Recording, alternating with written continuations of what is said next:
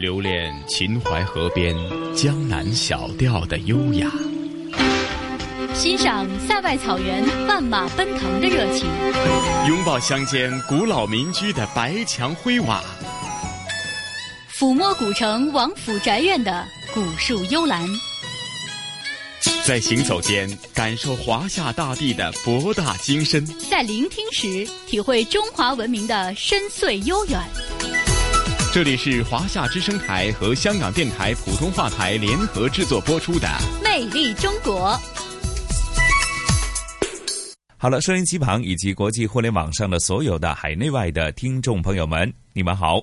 欢迎大家又准时收听由中央人民广播电台华夏之声和香港电台普通话台联合为大家制作的《魅力中国》，我是普通话台的陈曦。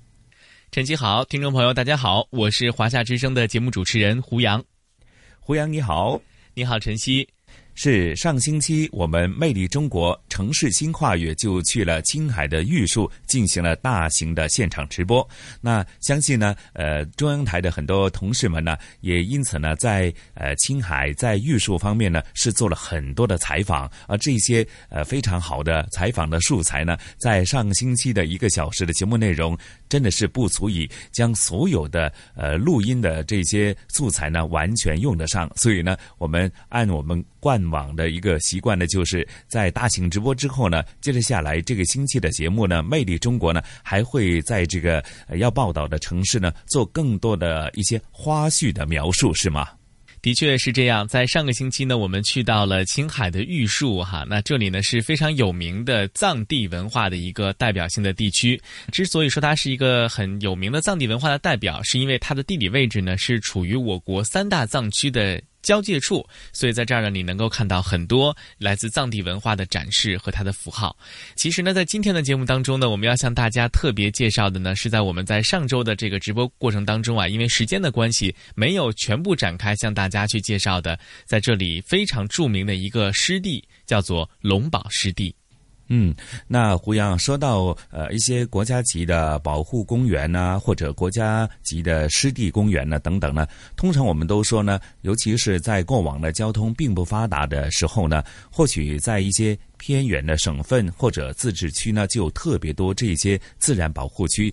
那现在这些自然保护区呢，给大家发掘之后呢，又加以不断的进行一些保育或者呃非常合理的科学的开发运用呢，往往又成了一些著名的旅游区哈。那你刚提及的这个龙宝国家级的自然保护区，它的特色又是如何的呢？嗯，那说到这个青海啊，我们就不得不说一说它得天独厚的气候和自然环境。我们都知道，青海最著名的一张名片呢，就是这里是我们国家的三江之源啊，是长江、黄河以及澜沧江的发源地。那么，可见这里的生态环境呢是极其的珍贵，也极其的脆弱。那正如晨曦刚才所说的这样啊，随着这个交通的发展和经济社会的发展呢，越来越多的人走到了这里，来到了这个呃生态非常脆弱。但是呢又非常非常珍贵的地方。那我们去到龙宝湿地呢，最大的一个感触呢，就是这里呢成为了国家级的自然保护区之后，有越来越多的濒危的野生动物以及珍贵的鸟类选择在这儿安了自己的家。所以呢，在今天的节目当中呢，我们要向大家特别介绍，也是隆重介绍的，就是在这片湿地当中最大的一个明星，叫做黑颈鹤。是胡样提及这些保护区呢，自然大家就会想到，或许过往。呃，纯天然的时候，或者交通并不发达、人迹罕见的时候呢，或许它真的是靠的是天生天养的那种呃保护形式，或者真的是大自然有什么灾害的话呢，难免也会对这些自然保护区带来一定的影响，或者受到一定的损毁吧。哈，那自然是呃通过了我们现在科学的发展利用，也就是说，在这些国家级的自然保护区，有我们的一些工作人员进行一些啊保保育。工作或者做一些有效的维护的话，相对来讲，可能对于这些国家级的湿地公园也好，或者呃一些非物质文化遗产等等这些东西呢，其实，在我们的这个有效的科学的管理和保育呢，其实对它的发展却是更为有利吧。是的，我们在采访的过程当中呢，被科学程度越来越高的这些保护措施所深深的感动。其实呢，比他们更感动的地方啊，会让我们觉得，其实，在这样一个人迹罕至，但是呢，自然条件又非常艰苦的地区，我们依然能够使得很多的鸟类和野生动物在这儿选择安家，使得这里的环境有很大的变化，很大程度上得益于，也是离不开我们非常非常辛勤的工作人员的工作。我们在采访的过程当中啊，就了解到了很多有意思的细节。在这个自然保护区当中啊，它会设立一个观鸟的平台。那么观鸟平台的对面呢，就是一望无际的这个湿地。那么在湿地的对岸啊，有一条河，河的对岸呢，就是有一个帐篷。这个帐篷是干什么用的呢？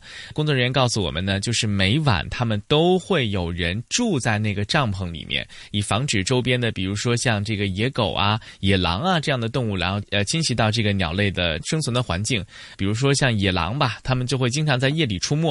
来到这个湿地来偷鸟蛋，所以呢，他们的任务就是要住在这个帐篷里。但是呢，这个海拔呢，平均是在四千米以上。然后在这个帐篷里面呢，没有任何的取暖的设备，仅仅的就是薄薄的两层棉被啊，还有这个棉毯。所以呢，一晚上他们可能就要在这这个里面过夜了。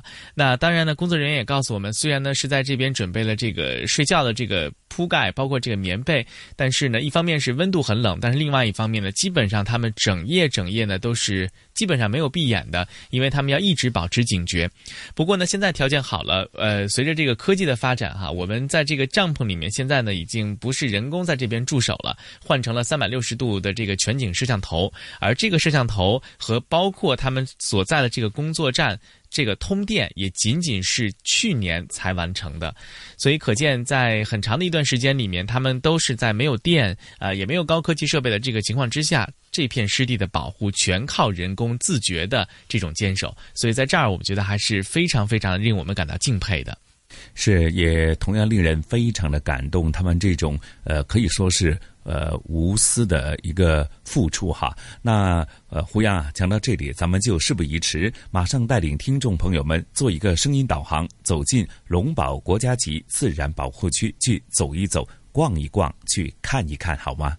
好的，那接下来呢，我们就一同走进龙宝湿地去寻找黑颈鹤。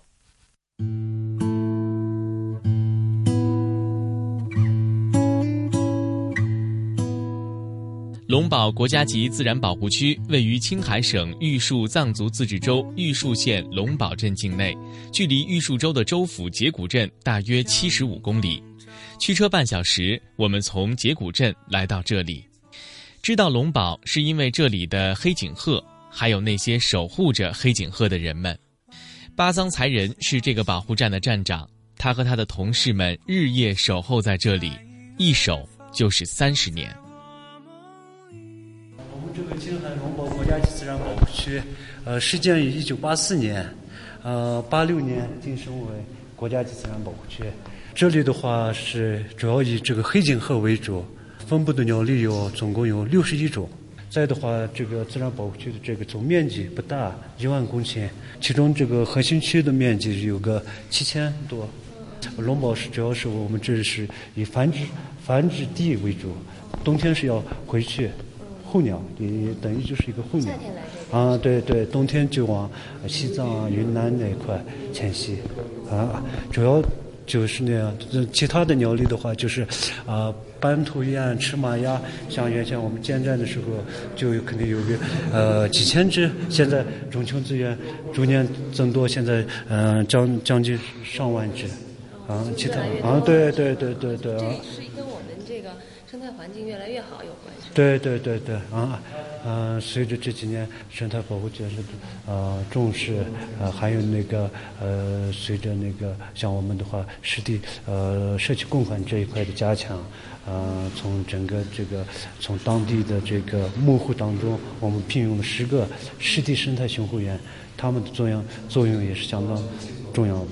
就说一方面我们有这个保护站，我们的工作人员，他们来进行一个保护。另外，我们的牧区的牧民，其实他们也自愿的加入其中，是对对对，从这个社区共管这一块，嗯，这几年也，呃，这方面也提高很多。您在这几年？我四年了。已经有四年了。对，一二年。每天都是在这个地方，家在什么地家在玉树，在竹上，对。多长时间能回趟家？嗯，说不上，反正我们站上本身人也不多，编制只有五个。啊，再把我们那个实体生态巡回员十个加上，总共十五个。啊，对，一万公顷。整个我们自然保护区这一个监测点有二十二个点，它是以环湖要调查、环湖监测这一块任务也多。再就平时这一块，从整个那个对外的这个宣传这一块，爱鸟洲的这一块，反正不要看啊，不要看这小小的一个站，但是每年呃每天那个呃任务还是挺重的。龙宝国家级自然保护区内陆湿地和水域生态系统主要的保护对象是黑颈鹤等水禽以及它们的栖息地。保护区内的主要植被类型多为草甸和淡水沼泽，而这些为水禽候鸟提供了充足的食物和良好的生态环境，成为黑颈鹤栖息繁殖的集中地区。而龙宝也成为了世界上海拔最高的保护区之一。如果说这里的生态环境对于黑颈鹤而言是弥足珍贵的话，那么对于这里的工作人员而言，则是艰苦至极。平时的时候，主要我们保护的这个工作都做些什么呢？具体而言，除了监测，还有那个环湖调查、鸟类调查，呃，对外的宣传这一块，呃，还平时每年的这个爱鸟周活动，啊，还有游客的这些接待，或者说是反正挺多的，其实啊。一一说的话，任务还是挺繁重的。五个人哈，承担哦，对对，啊，这几年还这一块，我们这个生态巡回园这一块参与了作用，真的挺大的。因为最起码，反正都，比如说我们像原先最初的时候，我们啊是啊偷蛋或者是流浪狗挺严重的时候，就那个呃蛋岛的那个中心，嗯，那一块啊二十四小时晚上搭一个简易的帐篷。嗯，每天晚上都要守，要守的。嗯，对，白天回来，晚上又过去，晚上就嗯，等于就是在海拔四千二这么左右，晚上天天住在这。怎么取暖呢？晚上？取暖就没啥，就有个被子。就是帐篷。对对对，没没啥。嗯，这几年还这个自然保护区这一块，电已经通了，原先连电没有啊。原来电也没有。电也没有，呃，通电也是可以说是今年开始才通电的。今年呀？对，之前你们没有没有没有，呃呃，无非就是有些是太阳能的这个，呃，有些是呃手电筒啊那些，都都是那种简易的那种。嗯。啊。对对对，呃，可以说是整个青海自然保护区这一块，肯定条件是最差的一个，嗯，国家级里面。嗯。不过这几年。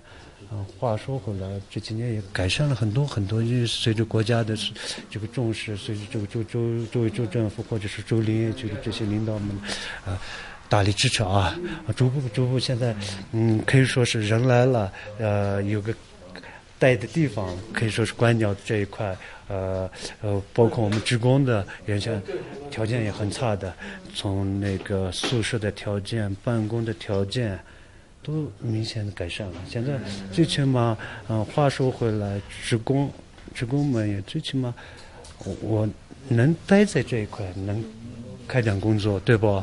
呃，另外是另外的话，来个人，我最起码我领着他们，呃，看一下鸟，或者是有像原先的话，只有一个双筒望远镜，老式的一个双筒望远镜。现在我们这些设备都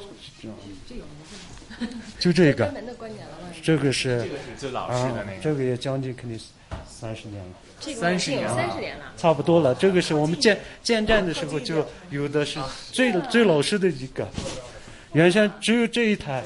嗯，这几年现在设备也更新了更新了，但是还是呃，你们，青海那个各个自然保护区相相提并论的话，但是这些仪器还是挺差挺差的，对。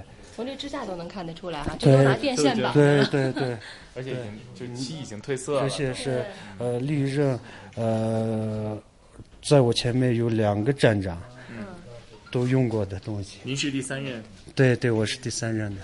一每一期站长任期大概是？任期也没有，就就就等他呃，反正就是退退休啊，或者说是他是因为身体不适啊，或因为长期在这个。高原这个上班，有的时候他是有些是提前，但是呃前任呢都过世了，啊呃反正原先的那个为自然保护区这一块工作付出了心血和汗水啊，嗯很不幸，一个是我前任的那个站长是去年去年刚去世，啊。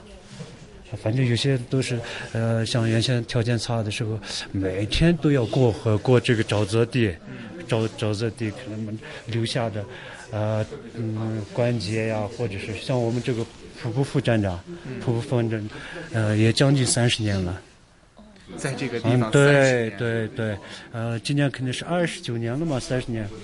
呃，也是情况是比较了解的一个，对这些鸟类的认鸟啊，或者是观鸟这一块，监包括监测调查这一块比较有经验的一个，啊，嗯，等会要采访，嗯，什么，我觉得采访他是最好的，啊，我是大大概大概的吧这些啊，啊，好吧，啊，行，那您是为什么会选择来这儿？您是我我我我是本身是原先是从青海锦绣毕业的。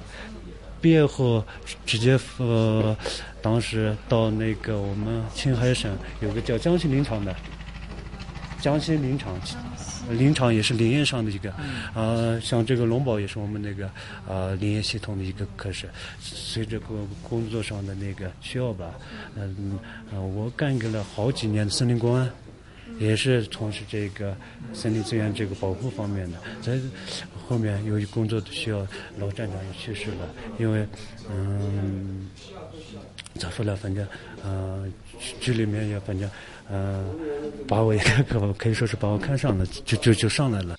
龙宝国家级自然保护区的气候具有典型的大陆性气候特征，冬季受到青藏冷高压所控制，而夏季则受到东南暖湿气流沿通天河侵入的影响，气候变化剧烈，冷而干旱，没有四季之别，年温差较小，而日温差则非常大，日照时间非常充足，全年的日照时间大约为两千三百小时，辐射强烈，风大。自然灾害频繁，只有来到龙宝，你才能真切地感受到这片湿地的神奇和脆弱。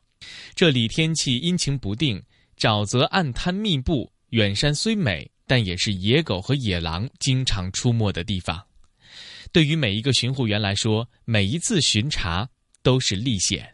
像每一个这个巡护员每天大概巡回的这个范围有多大？就这个整个这个从那一块不是有个桥头嘛？从这上面还有一个桥头，就等于就是呃呃，也不能说一万公顷，不是那里面的呃最主要的核心区七千多的那个，这个环环护一次调查一次肯定就要利用一天。就一个人，然后调查一次，还是不是不是我们十五个人这样？没有，他是那个一个分组的。呃，今天我们站上的，我比如说五个人啊，领着三个呃巡护员，嗯，组上一次，再到呃半个月嘛，或者几天后，又领着其他的一个，他他是那个值班式的那种排的是那样的，但是有些大的任务、大的监测的时候，是大家。都一起，嗯，是那样的。您刚才说，就前面的时候，呃，虽然说这也是一个候鸟的一个栖息地，然后夏天它就飞来，但数量没那么多。后来是怎么，我们这个生态环境就变得越还越来越好了？怎么样有一些改变呢？嗯，像这个龙宝的话，它本身的这个湿地资源还有这个鸟类资源是真的挺丰富的。嗯。因为是呃，处于处于高原的这一块，人为的因素，它的有些那种像旅游的因素。根本就没有，像本身它天然的这一块也有，但是呃后期的呃一个是国家的这个力度，一个是老百姓他自发的有些，像这些，再包括我们管理站的这一块，呃这几年的话，像这个湿地资源还有鸟类。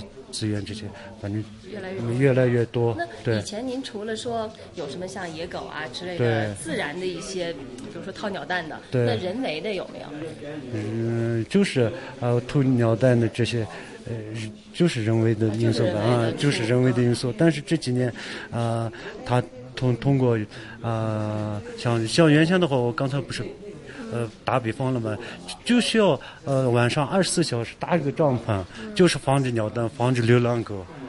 有过那种短兵相接的时候吗？就是你搭帐篷正好碰到了。问题是，像像这个像原先的话，他们那个生生生态巡回员没有这一块。比如说，我们晚上从这一块一看，从对面偷鸟蛋来了，但是我们从这边要过去，那是交呃车辆交通那些不是。不方便。嗯，不方便。一个是他要过去，从这这里直接不可能开过去的，还是从那边。等我们到那边。人已经走了，该脱的已经脱掉了。像是那那样的，像这几年的话，就把这些，呃，湿地生态巡护员，比如说像对面的那些房子，都是我们湿地，呃，是生态巡护员的家。像啊，对对对对，像这一块也是我们是，呃，湿地生态巡回员的房子。像这样一一安排，它就是随时随地，呃，反正繁殖期鸟蛋的那个集中繁殖地这一块，它就很快的呢。及时的就可以防止有些鸟蛋的偷蛋，但是这几年真的把这个鸟蛋的这一块偷鸟蛋的这块，嗯，等于就是零了。这繁殖期是最密集的时候是在几月份？呃，四月份、三月底、四月底就那样的。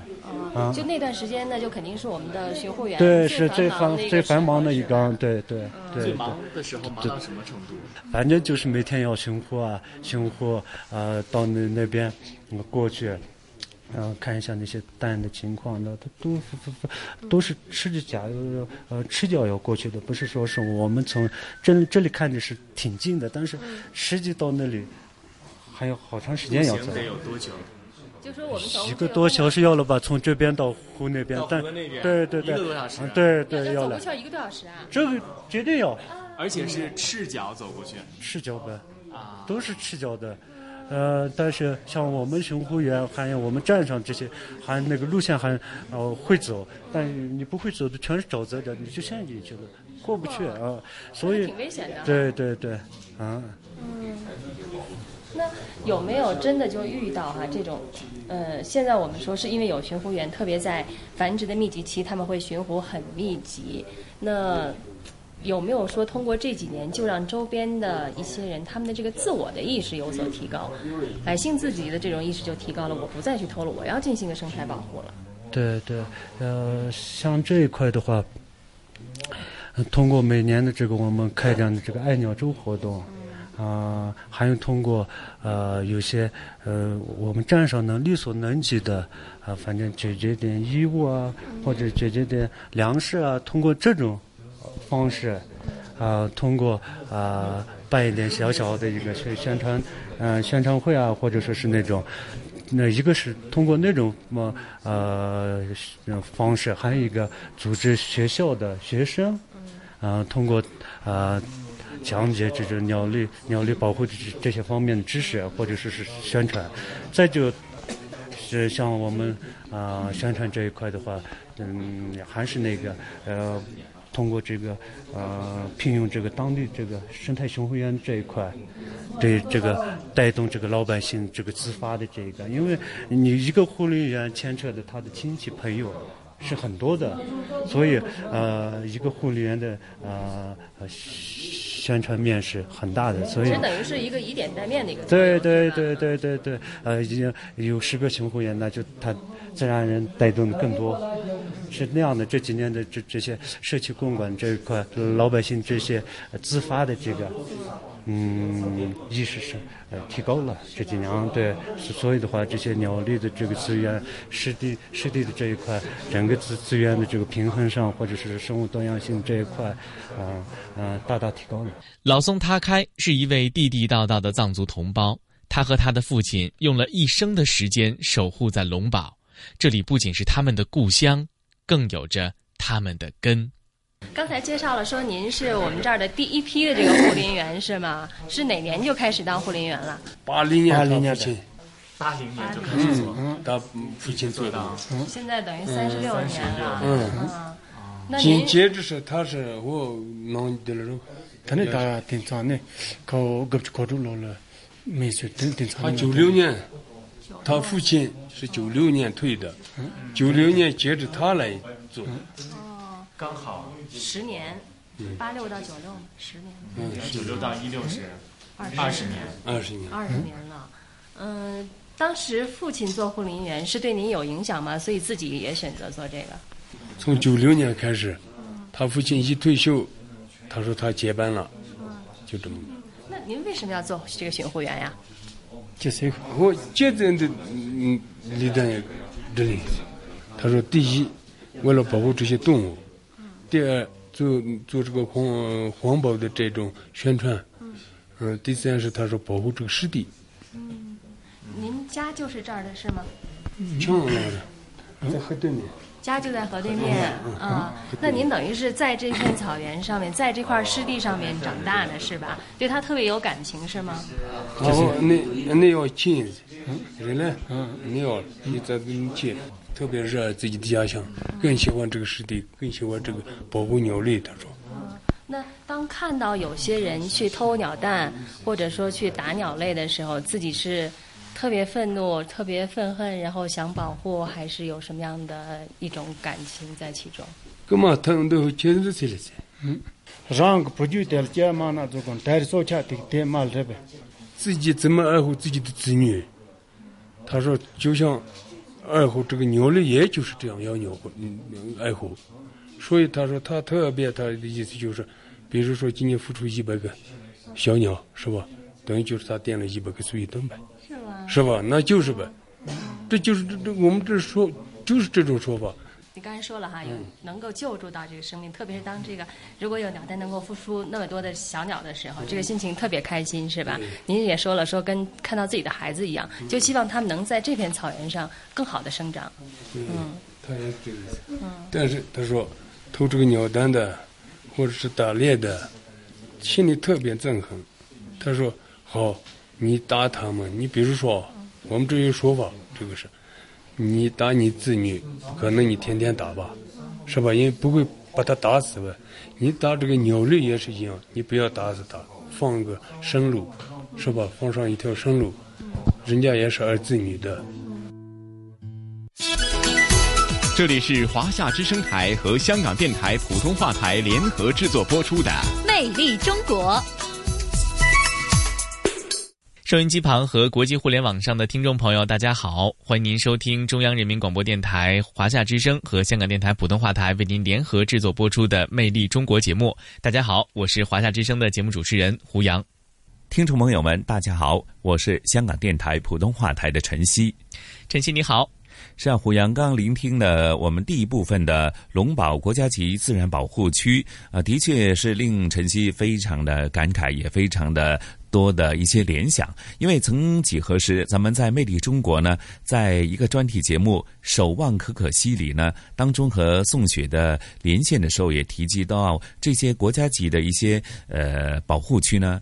有很多工作人员，甚至是护林员，或者是为了呃可可西里保护这些藏羚羊呢，那这些呃义工啊，或者一些呃团体啊，都是付出了很多很多，甚至是付出了自己的生命哈。那刚聆听的这一集的故事内容呢，的确令晨曦感受到哈，当我们去到这些呃。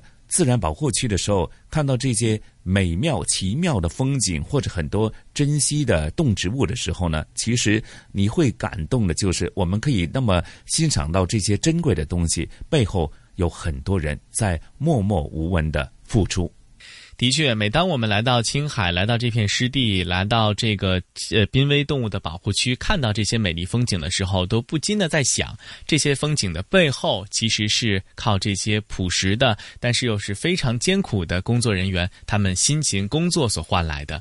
呃，所以我们在采访结束的时候呢，看到满墙的这些工作人员的照片的时候，我们非常的激动。当我们站在这个观鸟台的这个平台上面远眺的时候，你能够被天空当中变换。非常快的云所感动，呃，从中可以看到这里面自然环境的这种变化是非常大的。当然，很多游客来到这儿的时候呢，工作人员也告诉我们，他们都会特别的欣喜，因为通过望远镜可以看到远呃远处正在那边觅食的这些珍贵的鸟类。但是，我想说，如果有机会，我们听众朋友去到这个呃龙堡的时候呢，也一定不要忘了对工作人员说一声谢谢。是，那另外胡杨啊，呃，刚提及提及这个龙宝国家级自然保护区，刚刚也隆重的推介的就是国家一级保护鸟类，就是黑颈鹤哈。那或许呢，平常我们在我们的记忆当中呢，呃，丹顶鹤呢是相当的有名，也是一一个非常呃珍稀濒危的动物哈。那这一次提及了龙宝国家级保护区的这个黑颈鹤呢，它有哪些特色啊？嗯，那说到这个黑颈鹤啊，非常非常的有意思哈。呃，我们去看的时候呢，它和这个普通的这个。呃，一眼就能够在很多的这个鸟类当中看到它的身影，为什么呢？因为它脖子是黑的。呃，说到这个黑颈鹤呢，可以说是整个龙宝自然保护区的一个可以叫做国宝级的动物了哈。其实呢，它是青藏高原上独有的大型禽类，体长有一百一到一百二十厘米。你经常能够看到的就是它的这个整个身体呈现这个灰白色，但是在头部、还有前颈以及它的这个飞羽的这个部分呢，这个尖儿上面是黑色的，呃，是非常非常。非常珍贵的一个鸟类，也是世界当今世界上一共有十五种鹤类当中最为稀有，也是最为珍贵的一种。嗯，呃，胡杨，我总结的你这么一描述呢，我就马上呃，在我的脑海当中有一个画面就浮现出来哈。总是觉得这个呃黑颈鹤呢，它的无论它的飞行还是在觅食，还是在啊悠闲的啊散步吧哈，会联想到一个非常。优雅的画面哦，的确哈，所以有的时候我们特别感慨，看着他们悠闲的在觅食、在喝水、在散步的时候，人们不禁去感慨哈，就是对于他们的这种保护，以及他们选择青海、选择中国、选择这片湿地作为他的家，对我们来说是一个特别大、特别大的欣慰。我们在采访的时候呢，很多的工作人员也跟我们说，其实对于黑颈鹤的这种保护呢，已经有了长达三十多年的这个历史。那么每年都会有黑颈鹤越来越多的这个数量来到龙宝。也逐渐生态环境的这个改善，当然了，他们每每走去的呃离开的时候，就是要迁迁徙哈。这个去南方离开的时候呢，他们讲了一个细节，非常的感人。说到这个黑颈鹤就会盘旋着在这个观鸟的平台上面，似乎是在和这些工作人员打招呼啊，挥手道别，然后就一直。飞向南方了。等到开春或者是诶入夏的这个季节呢，你就会看到成群的黑颈鹤呢又慢慢的飞回来了。所以呢，工作人员说，每年最盼着的时候啊，就是他们从南方飞回来的那个时候。嗯，那我相信的确是一个非常感人的画面哈。连这个黑颈鹤动物都那么有灵性哈，因为在这里的保护区的人员呢，为他们提供了非常适合他们呃这个生活的环境啊。或者呃给予了很多保护啊，所以令到他们呢恋恋不舍。不过呢，其实呃当中也带有了一个呃约定哈，那就是明年再见，开春再见，是吗？是啊，所以有的时候人会说人和动物是最好最好的朋友哈。其实我想不过如此，也就是说我们会有一个默契，会有一个约定，哪怕是一个眼神，哪怕是一组动作。嗯，是了，哎。胡杨，那接着下来就聆听咱们这一期的这个呃第二部分的《魅力中国龙宝国家级自然保护区》，让我们一起来关注黑颈鹤，好吗？好的，我们接下来去认识一下这些可爱的朋友们。黑颈鹤是大型的射兽，体长一百一十到一百二十厘米，体重四到六公斤，体羽灰白色，而在头部、前颈以及飞羽的部分则是黑色。黑颈鹤是世界上唯一生长和繁殖在高原的鹤，春季在三月中下旬迁到繁殖地，秋季则在十月中旬的时候到达了越冬地。普布在这里做巡查员已经有三十多年的时间了，每一次和黑颈鹤的亲密接触都令他记忆犹新。我们这些鸟类有也有一些是属于保护动物是吧？就有一些濒危的吗？濒危类的？濒危类的，你看啊，像我们这里的黑颈鹤是其中一个。第二个，这个黑冠特别少，全全世界都很少这个黑冠。黑黑冠，嗯，黑冠冠，在我们这保护站建站到现在，我只见过七只黑冠，七只。建站三十多年，只见过七只啊？只有七只。哎呦，那好少。多都没有。嗯。还有一种呢。叫一种小鸟，叫白虎司机，白虎司机的一种鸟，我只见过一次，再就没见过。这个是全世界不是都喊着吗？这个是特别少的，很少。说是这个是在在那个苏联、俄罗斯这一带有，人家这些专家们来了以后，我们骗了一下，他们说是这种。还有这种鸟类的，像这个灰鹤。所以鹤，我们这里只有五只灰鹤，两只索伊鹤多的没有，像索伊河这些青海湖多，像我们这边又特别少。那每当看到就是能新发现一些新的鸟类种类的时候，自己是不是特兴奋？那肯定兴奋吧？那比如说你也是一个保护站的自然保护国家级的，你也是国家级的，你说我们有什么什么种类鸟，那肯定要说了吧，是吧？那我们这边说的，我们这只鸟就是黑颈鹤，是吧？比谁都多，我这个头抬得高高的嘛。你其余的你要问一下，比如说你问一下索伊河说的青海湖，他说我比你多，是吧？大家都互相就这么吹呗，是吧？不能叫吹。这只能说是吹呗。啊，你说你有一百多，说我要二百多黑金鹤，你有吗？是吧？没有吧，你没有吧，我有呗。其余的鸟类大家都是一样，只不过是数量的问题。你说青海湖斑头雁多多，它主要就是斑头雁和鸬鹚，有这些。我这里主要就是，我们黑金鹤没那么多嘛，二百才二百多只嘛。你像斑头雁的上万只嗯。嗯，呃，但不比那个青海湖少，是吧？你像其他鸟类的，每年都是增加，不可能说是减少，是这一类的。刚才说您在这儿也有三十年了，是吗？对，也是自己选择到这儿来的，还是被单位给委派来的？嗯、我是自己选择的。是自己喜欢鸟类，嗯喜欢这种。第一个是喜欢鸟类，第二个喜欢这个大自然，是吧？第三个我希望特别摄影，哦，喜欢摄影，嗯，拍了好多照片是吧？拍了很多照片，但是没得过奖，是吧？但是心情舒畅就行了。哎，自己舒畅就行了，心情舒畅呗，是吧？我天天大清早的窗户一看，哎呀，天天都早上的天蓝蓝蓝的、草绿绿的，天天早上鸟叫着，是吧？哎，这个特别好，心情好呗。你天天住在大大城市的，只有噪音声，没什么。你走到这，人家来一次，他说：“哎呀，你这多好多美，那就住上两天呗，是吧？”大家都是这么开玩笑呗。不孤独吗？三十年了，这样子，你看每天真的哈、没多少人，你们五个，然后再加上他们十个，人太少了。原来我是，原来站这只有两个人，说是五个指标，哦，干活的只有两个人，是吧？我跟我一块的还有一个去年退掉了，完了一块退休，但是我没赔。但是上领导也意思就是说，现在没人，这么的不熟悉，放上几个新新来的，什么都不懂，干上两年咱们再说。那我也答应了，我也干上两年是吧？但是家里人特别反对，现在是家里人现在反对啊，年龄已经大了，您今年我五十三。五十三，年龄放在这是吧？我这个过后过给了二十年，扎帐篷，在帐篷里住了二哦十年。哦，我就住个，所以我现在这个关键病就在这里得的。嗯我这个主要就赤脚过去的吗？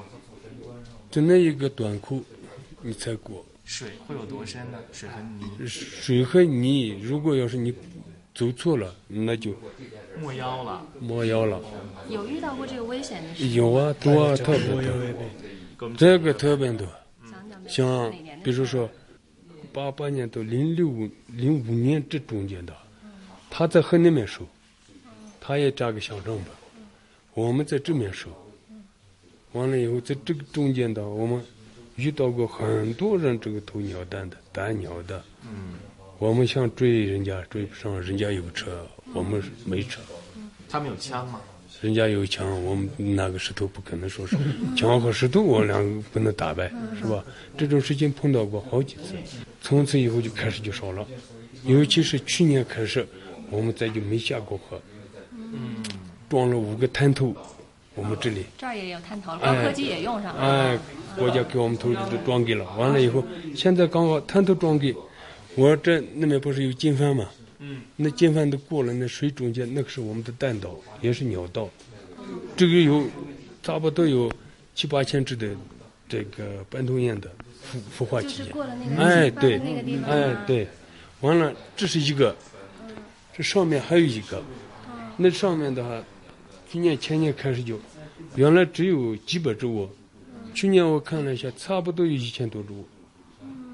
只要不干扰的话，它这个慢慢慢慢慢慢的，到处都繁衍的。他这个是。假如说没有那么多的人来，其实这个地方它是一个非常静谧的一个地方，就是人和自然非常和谐的一个地方。大家各自在这儿好好的生存着，我不打扰你，你也不要打扰我，是吧？如果说我不打扰你，是吧？我这人这两天呢，所有的黑颈鹤人来的特别多，这两天，所以他不到这，不然他这个就在这个里面走，就在这个草丛里走着。刚才他们有三五群，嗯，三五群的，现在有 有，现在在这河边和那个河边都有，嗯，他们都在这，只要不打扰的还有，嗯，就他们也不怕人，嗯，不怕人，你要追他，那再讲，你今天追给过上两三天他就不来，不追你就你欣赏他可以，你从这边照照相可以，你再往里进再追，起哄这样一弄，再就不来。嗯，好几天不来，嗯是这样的。现如今，随着交通状况的不断改善，越来越多的游客来到龙宝，和黑颈鹤们近距离接触。普布和他的同事们既高兴又担心。高兴是因为黑颈鹤的保护被越来越多的人了解和重视，而担心的则是大家能不能和他们和谐相处呢？好在近些年来，大家的环保意识有了很大的提升，这才让普布。松了一口气。以前的时候，人们特别像这个藏族兄弟哈，可能他们对于鸟类啊或者其他一些生物的这些保护，好多是由出于自己的宗教信仰。那现在可能一方面我们的宣传力度越来越大了，然后另一方面大家可能也看到生态环境的这个保护越来越好了，是不是在法治意识上也会有所提高？就是说，一旦我真的去偷鸟蛋，或者说我去打鸟了，那它是属于触犯法律的。现在有这个意识的提高吗？这个现在已经提高了。为啥说？原来偷的人我们抓过，抓上我们也不罚、不打、不骂。我载你下一次河，麻烦你把这个蛋又放回去。他又放回去，放回去了又载你回来，是吧？第一次我们警告，第二次我如果要是抓住了，我只能给你交这个执法单位了。我们也没在执法权利，是吧？我只能把你交掉。完了以后，去年开始这个国家投的这个。滩头装起来了以后，好，我把这些附近的小伙们，因为我看着年龄这么大嘛，反正我特别希望这个年龄小的，一个可以喝得来、玩得来，我就全部叫上，叫上这几个，我说保护站来玩来，明天咱们坐一回，是吧？坐上，大家都，我就说，哎，你们把这个看一下，是吧？滩头们看一看，看完了，一看到我就把那个滩头拉得紧紧的，我就说，这是谁？和你们如果要是走这个人，我就问一下吧。哦，催催催，哎，好了。我不说，我也不说，你们晚上再去投的，是吧？我又不说，我说你们去宣传。好，这些小伙们一看到，以后再就不敢投了。他说，这滩头上人都清清楚楚见着了，一起传设施传牌。现在是我这个单就报上了。有一年多不用下河了。我已经一年多没下河了。挺好一事儿。真的。嗯。都是这样。那现在还用去帐篷那边住吗？再不用去了。不用去了。那那头现在还有什么？那头的话，那个滩头一着急的话，你就不敢下水啊，谁都不敢偷了。但是你到那个岛上去的话，可能现在也担忧了，但还剩着，但是都是烂蛋。人人们拿来吃不吃那个？大概几月份他们就都飞走了？他是十月初开始就迁徙，一直到十一月初，十一月底。是这样才迁徙。黑颈鹤是最晚的，一名，它那个小鸟要训练到训练两个多月了。就每每他们飞走的时候，什么样的心里面感觉？怎么？哎呀，你一叫到，我们就说完，今天又要走一批了，是吧？我们就从这个草滩上看到，它就盘旋、盘旋、盘旋、盘旋着飞了。它都是这样的。自己会挺伤感的吗？啊，总觉得明年还会回来的，是吧？啊，有盼头。那在回来的时候，嗯，又是一种什么样的心情？那肯定高兴呗，赶紧就看呗。今今天来了多少只，明天到了多少只，就这样要收回来呗。回来大概是几月份？呃，三月份左右。三月初开始。啊。三月初开始就来，但是冰还没化，像这个湖，都是冰冰不化。刚开始来鸟的时候，在下面，从下面往上。冰化着，从那里开始就往上慢慢慢慢慢慢的就往前推。那就当鸟类都迁迁徙完了，这块其实就是空旷了。那你们还需要住这儿在这儿吗？我们不待在这里，我们还得要到单元上。嗯，那就不在这块了，是吧？嗯，嗯这里有收房子的专门有。哦，就只是完了以后，我们直接到他，我们都又要到局里去上班。那就等于是我们基本上在这个湿地的保护期，大概就是从三月份，然后到十十一月左嗯右，是吧？十一月哦，在十二月到了，我们也八个月了。后期工作还要看好呗，弄好呗。完了以后，我们拆车呗。嗯，三十多年能坚持下来不容易，因为您刚才说了自己好几个是自己喜欢摄影，然后喜欢这个环境，也喜欢鸟类。嗯，三十多年干起来，自己感受最深的是什么？感受最深的是，反正我尽自己的能力，是吧？我把这个绒毛丹保护了呗，嗯，鸟类也有增加了呗，心里高兴呗，是吧？退了休以后，我也跟着到这了上来。退了休还打算在这儿啊？嗯，我最少也得一年里我来一次，打算带是吧人来吗？跟得来，舍不得是吧？嗯，真的舍不得。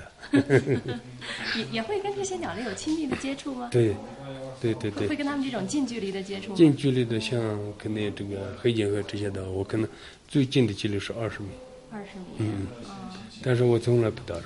他们对您会有什么互动的举动吗？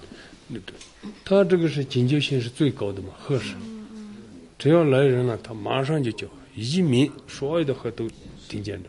那您过去了，那我是绕着走呗，我不会打扰你们，我再从哪怕我再绕一百米，我都绕，绕着走。那您希望将来看到我们这片湿地是一个什么样子？就现在我们是有保护站，可能更多的还需要我们的有巡护员，然后去巡查，可能要去防止一些偷鸟蛋的一些人，防止一些出现鸟类被伤的一些事情。那您希望真的有一天会是一个什么样的状况？可能就不需要我们了，真的是只有就是人和我们的这个鸟类能和谐相处。哎，这个有想象过这样的一天吗？想象里的一天肯定有。嗯那以后的到这的，你说，这个，比如说嗯国家也肯定有政策要出台，是吧？嗯完了以后呢，像这个里面湿地里面什么都没有，干干净净的，只是个鸟的天堂，那是最好的。只是一个鸟的天堂嗯，，对，我们人离他远远的，哎把这块地儿留给嗯它。啊，留给他。啊，就像就从我们从这里看，就像我们现在一样，我们还是不让进人。你牛羊进了，我反正三十多年这个看牛羊，这个鸟类的，没什么，没多大的威胁，威胁不大。还像这个牛背鹿这些的，趴在牛上面吃那些虫子，这些咋都有啊，一样呗。它们很和谐哈。嗯，像内地的不是那个水牛水边上面都爬了，跟那个一样，还是他们也爬吧一样呗，都是爬。留恋秦淮河边江南小调的优雅，欣赏塞外草原万马奔腾的热情，拥抱乡间古老民居的白墙灰瓦，抚摸古城王府宅院的古树幽兰，在行走间感受华夏大地的博大精深。在聆听时体会中华文明的深邃悠远。这里是华夏之声台和香港电台普通话台联合制作播出的《魅力中国。哎呀，胡杨啊，聆听了刚刚的第二部分的《魅力中国》啊龙宝国家级自然保护区的专题内容之后啊，咱们这一期的《魅力中国》的节目时间很快又得告一个段落了。是啊，每次连线都觉得时间特别特别的短暂哈，不知道龙宝湿地，也不知道这里美丽的黑颈鹤给大家留下了什么样的印象。